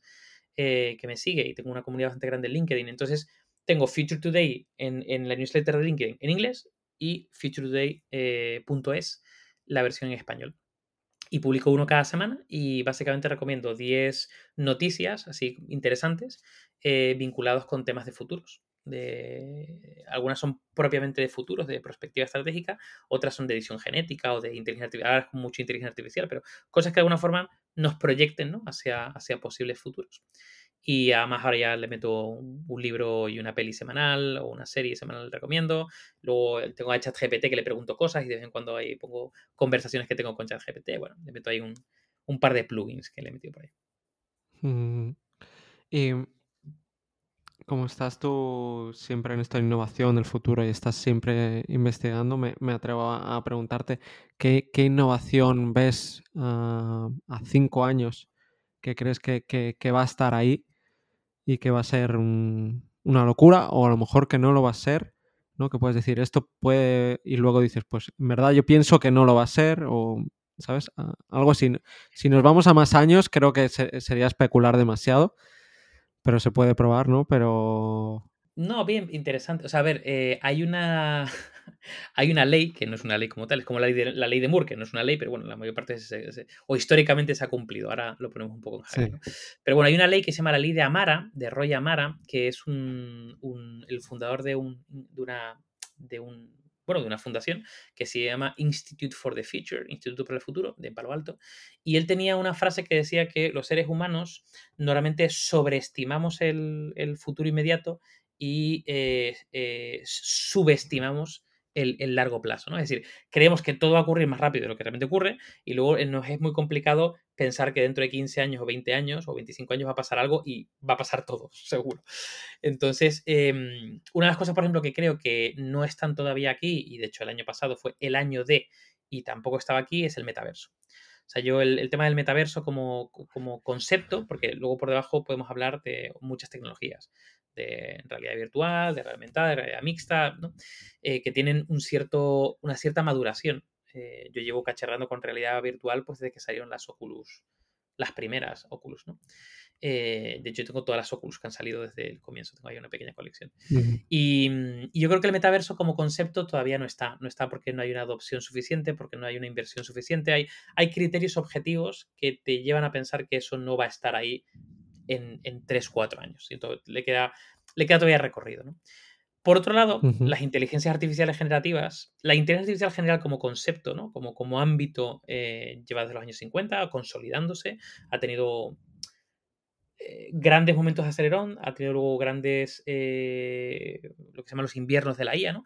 momentos de congelación de la IA por falta de inversión y demás, pero es algo que ha tenido un recorrido en el tiempo sostenido. ¿no? Y ahora con las IA generativas, que están en modo están de moda.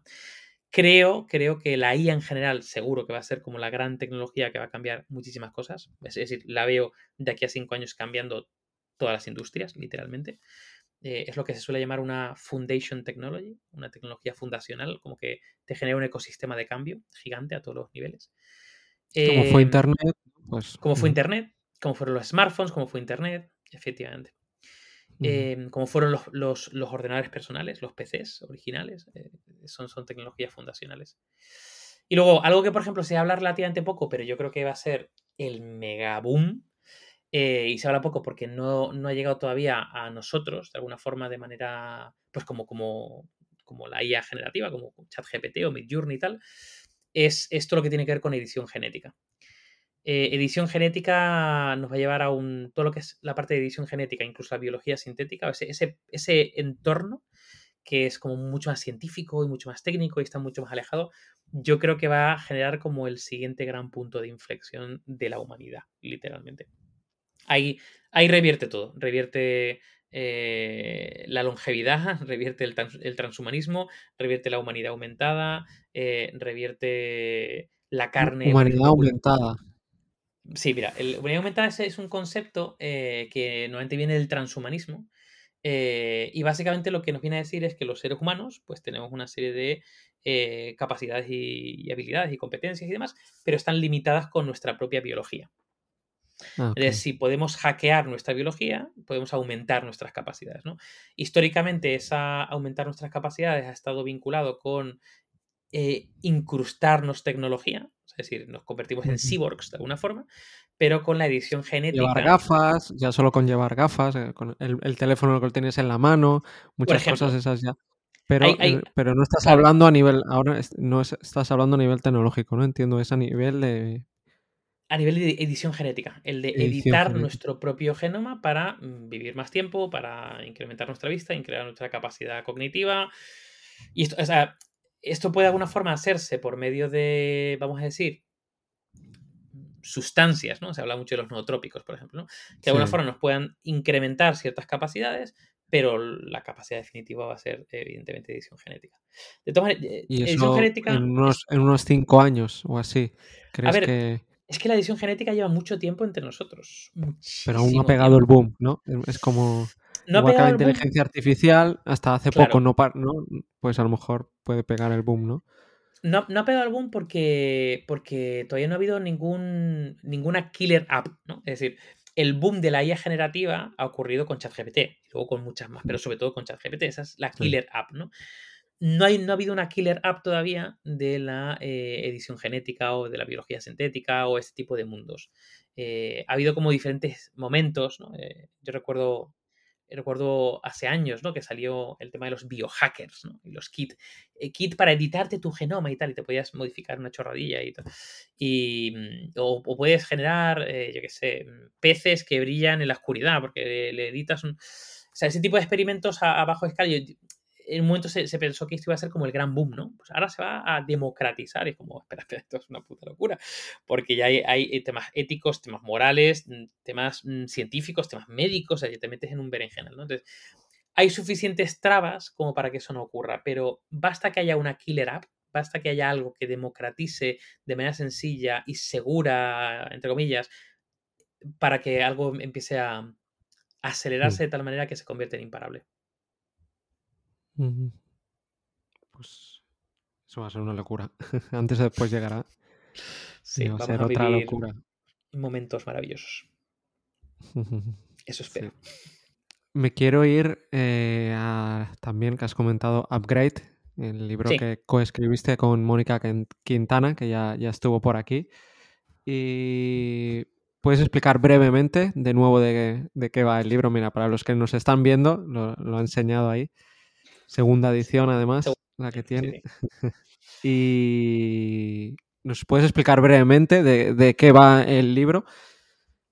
Pues mira, el libro eh, lo que pretende es em, compartir un modelo, un modelo de 13 competencias que cualquier profesional debería incorporar para seguir siendo relevante en el futuro, o sea, con visión de futuro. Hay competencias más vinculadas con eh, lo que nosotros llamamos el sistema operativo, que básicamente es nuestra forma de procesar y de entender el mundo, eh, como por ejemplo puede ser pensamiento crítico, em, o puede ser aprender a aprender o aprender de manera más, más efectiva. Una serie de competencias más vinculadas con eh, lo que llamamos aplicaciones de sistema operativo. ¿no? Los siguientes serían descárgate o instálate nuevas aplicaciones que tienen que ver básicamente con los cómo, ¿no? con las formas de hacer las cosas. Eh, metodologías de innovación, eh, productividad personal, em, diseño de futuros, ¿no? por ejemplo, anticipación del futuro. Serie de competencias que tienen que ver más con la aplicabilidad de las cosas. Y luego el último bloque, que es algo así como cuida tu hardware y nuestro hardware es nuestro cuerpo, ¿no? Hablando de transhumanismo. Y ahí hablamos básicamente sobre eh, el sueño, el dormir, el descanso, sobre la alimentación eh, y cómo nos influye en nuestro propio rendimiento también cognitivo. Eh, o, por ejemplo, tenemos un último capítulo, que es el capítulo más transhumanista o más, un poco más futurista, donde hablamos de, nos adentramos un poco al futuro y decimos que ese tipo de cosas de humanidad aumentada y demás, pues eh, van a ser significativas en el futuro. Entonces tenemos ese modelo de competencias, sistema operativo, aplicaciones y hardware, eh, esa metáfora humano-máquina, para intentar que, bueno, se, dotar o, compartir ese modelo para que los profesionales, independientemente de edad, industria o lo que sea, pues lo incorporen. También, también con esta filosofía de decir, de recuperar un poco a los polímatas, o recuperar a, los hombres y mujeres del Renacimiento, a... Eh, Amplitud también que se le llama. Exactamente, ahí está el libro de, David Epstein, ¿no? El libro de Range, de amplitud, donde el objetivo es generar eh, perfiles que tengan amplitud y profundidad en diferentes ámbitos, ¿no? Los neogeneralistas también podríamos hablar de ellos. Eh, quien quiera saber alguno de los libros, de los muchos libros eh, de los que bebe, Upgrade, tenéis la entrevista con Mónica, que ahí desgranó alguno de ellos, pero yo quería preguntarte porque eh, ya lo has dicho tú que habláis de mil cosas en el, en el libro, o sea, es, un libro que te abre mil puertas, o sea, te lees ese libro y luego tienes que estar tres años leyéndote libros, es, básicamente te, da un poquito de, mil cosas súper interesantes. Em, yo quería eh, preguntarte, porque hay un, eh, hay un capítulo que habláis de, cómo conocerse a uno mismo, que nos dijeras alguna herramienta eh, que a ti te guste en particular para conocerte? Mira, yo hay, hay dos herramientas que las compartimos en el libro y que a mí me gustan mucho eh, y creo que son muy efectivas. Una es más tuya y otra es también tuya, pero la tienes que compartir con otros. La que es más tuya es una, herramienta que, si mal no recuerdo, porque muchas veces pensamos que lo dijo fulanito, pero realmente fulanito se inspiró en otro. Yo creo que eh, en este caso creo que cogemos la fuente original, la, eh, del libro de, Stephen Covey, eh, el, de, el, de, hábitos de, gente altamente efectiva, los siete hábitos. Y entonces él plantea uno que es el visualizar básicamente tu funeral y visualizar la gente que ha ido a tu funeral y qué es lo que van a decir de ti, ¿no? Y que de alguna forma eso te haga reflexionar sobre lo que eh, dirían de ti, por qué lo dirían, cuál es el, recorrido ¿no? que has tenido, eh, cuáles son las tus prioridades ¿no? que has tenido en la vida para que eso ocurra, ¿no? Y es un ejercicio muy interesante, no solamente, digamos, del pasado, sino también prospectivo, ¿no? Es decir, vale, pues a lo mejor ese no sería el funeral que me gustaría que ocurriera. Es decir, ¿qué me gustaría que ocurriera en ese, ese funeral si algún día yo me muero, ¿no? Y de alguna forma pues plantearte casi tu camino futuro. Eh, entonces, bueno, ese ejercicio es muy interesante porque te ayuda a conocer eh, cosas que nunca te planteado. Tiene que ver, también tiene que ver mucho con la filosofía estoica, ¿no? Y el memento mori, ¿no? Pero cuando te acercas un poco a esa muerte, eh, a, tu, a tu propia muerte, la visualizas, salen, emergen de ti muchas cosas que no emergerían, en, ningún otro contexto, ¿no? Y luego la otra herramienta que se utiliza más mucho en el mundo empresa es la ventana de Yohari. De ventana de Johari es una herramienta donde realmente el cuadrante más interesante, por lo menos para mí, es básicamente cuando tú descubres lo que piensan otras personas que tú no conocías. ¿no? Es decir, flipas. flipas, flipas. Lo que otros piensan de ti y que de alguna forma tú ni te sospechabas que eso ocurría. ¿no? Eh, eh, ah, también es interesante ver las cosas que tú eh, crees que piensa la gente de ti, ¿no? Y corroborar y tal. Pero sobre todo cuando obtienes realmente las visiones de otras personas y dices tú, ostras, que soy así, o que, o que me ven así, o que flipas en colores y es, es, un, es un espejo maravilloso, pero maravilloso. Mm, ahí también tengo que decir que flipas por, primero porque te sorprendes y segundo porque como cada persona te pone una etiqueta, te dice que eres de una forma y a veces lo que te dicen uno y otro es justo lo contrario. ¿Sabes? Porque con cada persona eh, eres distinto o también la has conocido en un momento eh, de tu vida distinto y, al final tampoco puedes quedarte con la visión, porque es una visión parcial, eh, que tienes a otra persona, pero sí que te, ayuda a abrirte mucho más y a ver, dice, ah, pues una parte de mí o un yo, de todos mis yo, es así. Y yo no me había dado cuenta que muestro este yo con esta persona. Totalmente, totalmente de acuerdo. Y también tenía eh, otra pregunta sobre Upgrade, que, bueno, lo, has dicho tú, ¿no? De cómo aprender a aprender y, habláis del método DIS, de D, y tres S, ¿no? De, creo que es de Tim Ferriss, si no me equivoco. Sí. ¿Qué, ¿Qué, es este método? Bueno, de hecho es el método DIS y luego sacó el DIS Café. sacó la versión, sí, sacó la versión luego de, digamos como de poner en práctica, porque el, método DIS, que digamos que es un método que muchas veces está muy vinculado con simplemente aprender, aprender en el sentido de procesar la información y retenerla en tu mente, pero eh, luego sacó el tema del, básicamente del, acrónimo CAFE para ponerle básicamente la, puesta en práctica. O sea, como, digamos que o, hay una, o, lo pones en práctica de alguna forma o si no vas a acabar olvidando. ¿no? Em, y a ver, eh, claro, es interesante ver eh, a Tim Ferris, porque Tim Ferris es, eh, bueno, es el autor bueno, de mil cosas, pero bueno, yo lo primero que me leí de él fue la semana laboral de, cuatro horas y es un, es, un, mega canalla, es un tipo, es un canalla que, le mola literalmente hackear el sistema. Entonces, en este punto de hackeo del sistema, el tío como que estaba muy obsesionado por intentar incorporar de manera muy rápida nuevo conocimiento. Es decir, eh, su premisa es cómo puedo incorporar de manera lo más rápido posible, eh, eh, digamos, lo, que quiero aprender, ¿no? Y ahí hay mucha gente que de alguna forma hay mucha filosofía alrededor de, oye, no tienes por qué convertirte en experto, puedes mm, coger parte de ese conocimiento, el suficiente como para que te sirva a tener criterios sobre un cierto ámbito y demás. Entonces, bueno, Tim Ferris, en la parte del DIS, lo que hace principalmente es eh, deconstruir el conocimiento, es decir, no, si quiero aprender algo, no tengo que aprenderlo todo, sino como, lo, deconstruyo. Eh, selecciono las partes más importantes, ¿no? Eh, aquellas que de alguna forma, no, siguiendo un poco esa ley de Pareto, ¿no? Pues ese 20% que va a representar el 80%, por, el 80 siguiente.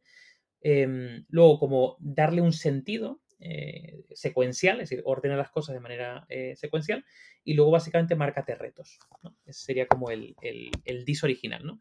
que es como deconstruir, seleccionar, eh, secuenciar y luego stake, que son las apuestas. Em, y luego le metió como el, plugin del, café, que básicamente lo que viene, lo que viene a, a decirnos es básicamente la puesta en práctica. Eh, es, habla, el café, si mal no recuerdo, hablaba como de la C, creo que era de comprensión, es decir, una vez que tienes todo, tienes que de alguna forma interiorizarlo, como comprenderlo. Em, luego la F creo que era frecuencia, es decir, como que tienes que repetir, o sea, eh, repítelo para poder incorporarlo. Y luego la E creo que era eh, algo así como de encoding, si me creo que era, era encoding, que básicamente lo que viene a decirnos es eh, intenta eh, codificar esa información para memorizarla de manera más rápida. Cuando dice codificarla es utiliza metáforas, símiles, eh, acrónimos, mnemotécnicas, ¿no? utiliza este tipo de técnicas para memorizarlo. Entonces, bueno, ese es como el, el discafé que utiliza el Team Ferris. Mm. Mm, me quiero ir ya a las preguntas más canónicas. la primera sería un libro que te marcó en la infancia o adolescencia, uno o varios. Pues mira, esto es súper curioso, o creo que es curioso. Yo eh, llevo muchísimos años, y cuando digo muchos años es a lo mejor 20 años, sin leer eh, eh, novela. Es decir, yo lo que leo es divulgación y ensayo. Pero todo lo que marcó mi adolescencia y mi infancia fueron novelas y fueron ficción. Eh, y concretamente hubo una, una yo tuve ahí como una, un flechazo intelectual con Sherlock Holmes y con Arthur Conan Doyle y digamos que todo lo que es la, la gama de Sherlock Holmes me, me flipó. Eh, pero, pero, pero el libro que recuerdo con mucho cariño, y es un libro que cuando me regalaron, porque yo era muy fan de Sherlock Holmes, me lo regalaron y yo dije, esto, esto no puede llegar ni a y a la suela del zapato de, de Sherlock. ¿no? Y curiosamente fue un libro que me fascinó y creo que llega al nivel de Arthur Conan Doyle, que es el libro de Gastón Lerox, eh, El misterio del cuarto amarillo. El misterio del cuarto amarillo para mí es como... Me marcó totalmente, me dejó flipando. Ok. Eh, y como... no, no lo conozco, la verdad. Sherlock Holmes sí, también fue uno de los de los que más pillé en la biblioteca. pues el Misterio Cuarto Amarillo es, es, como un Sherlock es como un Sherlock, un Hércules Poirot, ahí, ahí coge, coge de eso, pero es que es una, es una maravilla como está contado y, y es que hasta las últimas tres páginas dices, es imposible, es imposible. Maravilloso, maravilloso.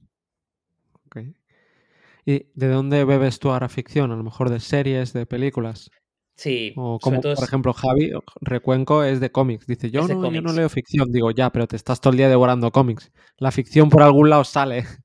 Entonces, tú, en tu caso. Yo, a ver, yo eh, principalmente series y pelis, principalmente. Luego, luego tengo cómics. Eh, pero lo que pasa con los cómics es que hay veces que incluso los compro después de ver las pelis o las series, ¿no? Y para releérmelos y los tengo y tengo mi colección de cómics. Pero, pero principalmente series y pelis. Sí, sin duda alguna. Em, no me quiero meter en el mundo ya de esto porque es que si no podemos estar todo el día. no me quiero, te querría preguntar, pero a la vez eh, hay que seleccionar, ¿no? Vale. Eh, un libro, ¿El libro que más has regalado? Pues mira, el libro que más he regalado, em, aparte de Upgrade, que lo he regalado mucho, eh, probablemente haya sido el... Te pregunto esto, muchas veces digo, aparte del tuyo. Claro. Siempre que pregunto esto. Sí. Probablemente sea o alguno de eh, Taleb o alguno de Harari. Me sale que probablemente el libro que más he regalado ha sido Homodeus, probablemente Homodeus, y si no es Homodeus, eh, probablemente antifrágil.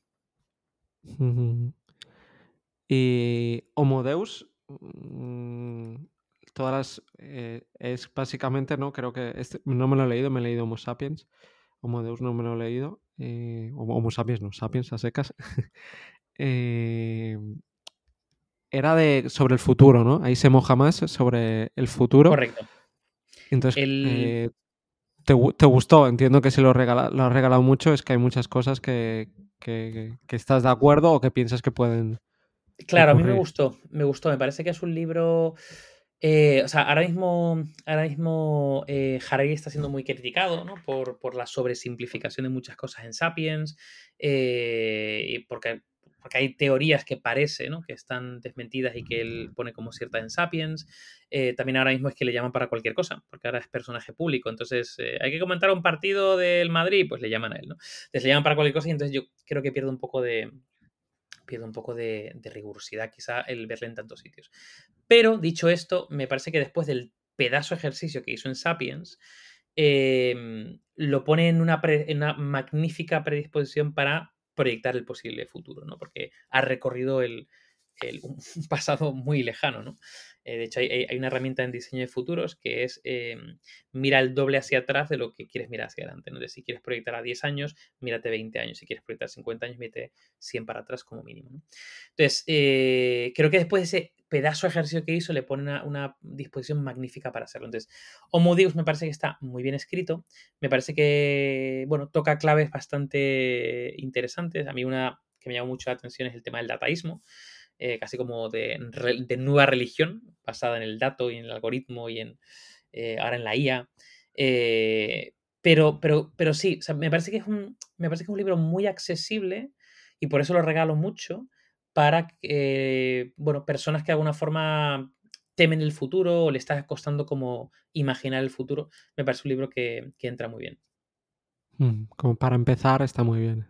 Como para introducción a, a, pensar en el futuro, ¿no? Eh, ¿Un libro que regalarías a tu peor enemigo? ¿O, a un, un libro que, no te haya gustado? Pues mira, eh, esto me ha costado, ¿eh? Me ha costado porque soy bastante stickismiquis seleccionando los libros y, casi todos los libros que me leo mm, me gustan. Pero hubo uno, o sea, hubo, muchos, ¿vale? Que, no me han gustado. Pero concretamente hubo muy uno muy reciente que digo, ¿cómo me la han colado? Y no es que el libro sea malo, ¿vale? Pero no me gusta cómo está planteado. Y ahora me explico. El libro es el de, el de Michael Lewis, el Deshaciendo Errores. El de, el de Kahneman, Iversky y tal. Vale, el problema de ese libro es que es un libro con demasiados ejemplos. Es decir, es un libro con demasiada narrativa. Eh, o sea, eh, Michael Lewis es que se pasa tres pueblos hablando sobre el fútbol americano y luego no sé qué, y luego la anécdota de no sé cuánto y tal, y es como, a ver, yo es que no tengo tiempo para esto. Es decir, o vamos, o sea, porque claro, por otro, pero no, es, no es como Taleb, que el Taleb utiliza metáforas súper inteligentes para no sé qué, no sé cuánto, sino me parecía que eran como mucho contenido vacío de significado. Era como, como relleno, como, oye, hay que escribir un libro de 600 páginas, entonces tienes cuatro ideas clave y le meto 400 páginas de anécdotas. Entonces, eso es lo que no me gustó de, de Michael Lewis. Y de hecho, te diré, te diré, un libro que me gustó mucho es el de Epstein, el que eh, no hemos nombrado antes, el de amplitud, el de range, pero me parece que Epstein también tiene ese deje de sacar un montón de ejemplos ahí que dices, a ver, por Dios. Me, quedó claro con, claro con los dos primeros. Exacto. Fue la principal crítica que hicimos en el Club Lindy. Nos lo leímos en el club de lectura, en el Club Lindy, y la principal crítica a amplitud fue esta. Qué pesado que, con tantos ejemplos se van de un extremo al otro, de no dar ejemplos, e historias a, lo otro. Y el de deshaciendo errores yo no me lo pude acabar. Porque por dos cosas, lo que has dicho tú, que se hace pesado. Eh, también como que no me acaba de convencer cómo está escrito. O sea, aparte de lo que insustancial, no me engancha. O sea, la forma de escribir no me engancha. Y como yo ya me había leído eh, Pensar rápido, pensar despacio, otros libros, y era como... Eh, no me está aportando nada. No me está aportando nada. Básicamente, y no, no lo pude acabar. Pues estamos igual, estamos igual. Mm, te quería preguntar, bueno, un libro que no te hayas podido acabar, aunque no sé si este no sé si te lo acabaste, pero bueno. No me lo, no me acabé, no me lo acabé. Ah, pero bueno, eh, del, no me ha podido acabar, fíjate, intenté, intenté volver a la ficción, a leer una novela de ficción eh, este verano. Bueno, no, mentira, eh, a finales del año pasado y todavía no lo he acabado. Y es que me pasó una cosa, que es que, bueno, amigos me decían, oye, tienes que leerte eh, la novela de, del problema de los tres cuerpos. El problema de los tres cuerpos. Si quieres volver a... Digo, venga, voy a leerme. Entonces, yo me acuerdo de ir, fui a una librería, que más me iba... El primero, es una trilogía, claro. El primero, el primero. Claro, entonces, fui a una librería, eh, porque además a mí hay, hay, hay, cosas que leo en digital, pero cuando me quiero sumergir en el libro profundo, me lo leo en físico, ¿no? Entonces, me, y claro, me sacaron un tomaco así, que diciendo, ostras, y este es el primero. Digo, ¿me puedes sacar? Exacto. Me, y, es más corto, ¿eh? Y ese más corto. O sea, cuando me sacaron todo. Cada uno es oh". más largo. Sí, sí, sí. Entonces, nada, le dije, mira, que le den por culo, me lo compro en digital, porque no voy a llevarme el tomaco ese de viaje. Entonces, me lo compré en digital y no he podido, tío. No he podido. No he podido. Pero porque yo creo que me he acostumbrado ya a, a, otro estilo de lectura y ahora cuando me meto en narrativa y encima en ficción, o sea, en novela y encima, uff, no, me cuesta, me cuesta horrores. Tío. Yo creo, David, porque retomaste la novela con un libro difícil para retomar la novela. Yo me lo he leído, el primero y el segundo, el tercero ya dije no, o sea, pero el primero y el segundo me gusta. ¿Y, y puedes decir que no cuando te has leído los dos primeros. Sí, Mm, sin ningún problema. Sí, sí. Porque me gustaron mucho, pero ya el segundo me costó más acabármelo. Era como lo estoy disfrutando, pero a la vez me está costando. No es. Mm, hay partes que no. Mm, que cuestan más. Luego otras que son más fluidas. Y, entonces dije, no, no quiero estarme con un tercero y estarme un año leyéndomelo. Pero me gustaron mucho pero eh, el mismo autor, eh, Cixin Louis, tiene un libro que yo es el que recomiendo, que es La Tierra Errante, no sé si lo, lo, conoces, luego han hecho una película y son, eh, cada capítulo, cada episodio es un relato corto. Entonces no hace falta que te, ¿sabes? Te lees uno, luego te lees otro y es una pasada, son una locura. Eh, y eso es mucho más fácil, porque te acabas un capítulo y ya te has acabado una historia, luego empiezas otra y no están relacionadas entre ellas. Entonces es más fácil si te gusta ese tipo. O si quieres empezar una trilogía de ficción, la clásica Fundación. Es mucho más. Ya me la vuelto a leer. Pero Fundación sí que me la di. Sí, ya me la pero te la puedes volver a leer, claro, después de 20 años, es que yo me la he vuelto a leer y es mucho más fácil. Hace nada me la he leído y vamos, es que en un momento son más cortitos, no sé si eran 300 páginas, algo así, y son muy, mucho más mm, fácil. ¿Sabes? Vale, pues me, lo, me, apunto. Por cierto, la peli de, la Tierra Errante, claro, es que yo no, lo conocía el título. En, inglés es The Wandering Earth. Claro, The eh, Wandering Earth yo sí que la vi y me pareció una fuma. O sea, aparte que la peli no es buena, no es buena. El- el- el- la idea puede ser buena, pero es una es tal fumada de idea que me pareció. Me pareció una fricada de peli. Pero bueno, me la vi igualmente porque, bueno, tenía que, tenía que vérmela. Cine Pues chino. cada, cada episodio, sí, pues cada episodio es una fumada, una idea distinta y son una locura. Son, son muy buenos. Y, si, si- bueno. si te gusta este, pues eh, sí, ya, ya te diré. Si te gusta este y te empiezas a enganchar, ya, ya te, puedo, te puedo decir, porque a mí también me mola mucho eso, pero claro, hay que buscar uno que retomar algo, póntelo fácil, ¿no? Como dice James Clear. Claro, empezaste Totalmente. con uno muy bueno, pero no para empezar. Probablemente. Te tomo la palabra.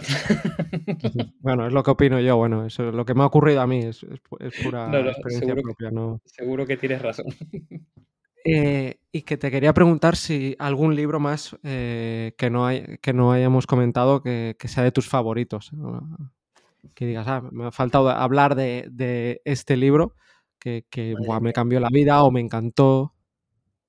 Pues, bueno, es que, es claro, estoy rodeado de libros, o sea que puedo, puedo inspirarme aquí de, de lo que tengo a mi alrededor. Mira, por ejemplo, aquí, claro, es que aquí hay varios libros eh, bastante interesantes. Por ejemplo, el libro de, de Thinking in Systems de Donella Meadows, el de pensamiento en sistemas, ese, por ejemplo, ese, ese, por ejemplo, me pareció un libro súper, súper eh, interesante. A alguna gente le parece un poco pesado, incluso un poco técnico en algunos casos, pero a mí me pareció un libro muy, muy potente. Ah, bueno, mira, tengo A por aquí mí, el buen... hay gente que dice eso, ¿eh? Pero, pero a mí no me lo parece para, para lo que podría ser, porque dices, pero de lo que te está hablando realmente, más fácil no te lo puedo poner. O sea, si lo quieres más fácil, más fácil ya no puedes hablar de sistemas complejos. si lo quieres más fácil, en- entonces no, no hay. Entonces, Hasta con dibujitos. Hasta con dibujitos. sí. Y ejemplos así Eh, sencillitos, básicos. ejemplos muy básicos. Sí, sí, sí. Nada, es un libro que se lee, se lee muy bien, se lee muy bien. Y mm, tengo por aquí, por ejemplo, El Buen Ancestro. El Buen Ancestro es un libro poco conocido Sí, que me parece conozco. fascinante porque es un libro que habla, en definitiva, del futuro y del impacto positivo, eh, pero desde cómo podemos pensar en el largo plazo en el mundo cortoplacista. Y mm, lo escribimos un ¿De quién es? filósofo. El, es, el apellido es Snerik. Snerik. A ver un segundo. Es que siempre, nunca, nunca lo pronuncio bien, tío. ¿Cómo pensar a largo plazo? Ah, vale, ok. Eh. Roman. No, Snarik. Roman. Ah, es que te, vaya preguntita te he hecho yo, ¿eh? Sí, Vaya, es que el apellido. Tú, es Roman. como. Sí, es que es claro.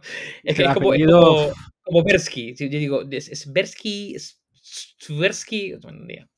Sí. Pues eh, sí, ese es otro libro súper, súper potente. A mí me, me, me parece fascinante la mirada que tiene, que tiene ese libro, sí. Por, por ponerte dos. Y luego tengo aquí otro, por ejemplo, también maravilloso, que a mí me, me cambió mucho. Bueno, es un libro que durante mucho tiempo utilicé así como libro de cabecera para, para dar sesiones y clases de aprendizaje efectivo, que se llama Cómo aprendemos de Stanislas de Hane, que es un neurocientífico francés.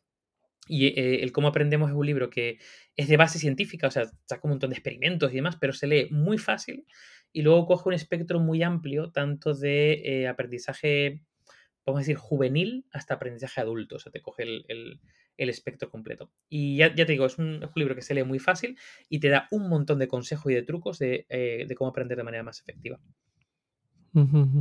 Qué bueno. Pues ya para acabar, me gustaría preguntarte quién te gustaría que viniera al podcast.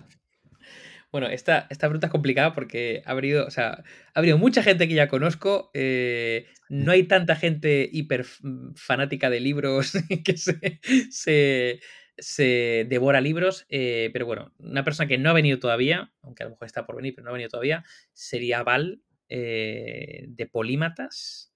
Val sería un gran candidato para venir aquí a contar su, su movida, porque es de las, de las personas que más libros eh, veo que lee eh, junto contigo, básicamente porque tiene, el, el- el- tiene una comunidad específicamente de lectura, bueno, comunidad a la que pertenezco yo, y, Sí. y es, es increíble, es increíble el, el nivel de, de devorar libros que hay ahí.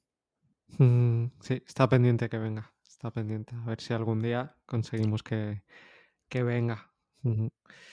Nada, David, muchísimas gracias por haber venido. Un eh, placer. por eh, haber sido un invitado tan bueno, tan eh, abierto, tan, tan mojado. eh, ha- has contestado a todo, has puesto mil ejemplos. no sé, yo estoy encantado, estoy encantadísimo de. No me, lo- no me esperaba haber, mm, pasármelo tan bien, haber estado tan, tan a gusto contigo, te lo digo en serio, David. O sea que Qué bueno. muchísimas gracias. Gracias a ti, Adrián. Un súper placer y espero que la gente también lo, cuente inter- lo, lo- lo encuentre interesante. Segurísimo. Chao. Chao.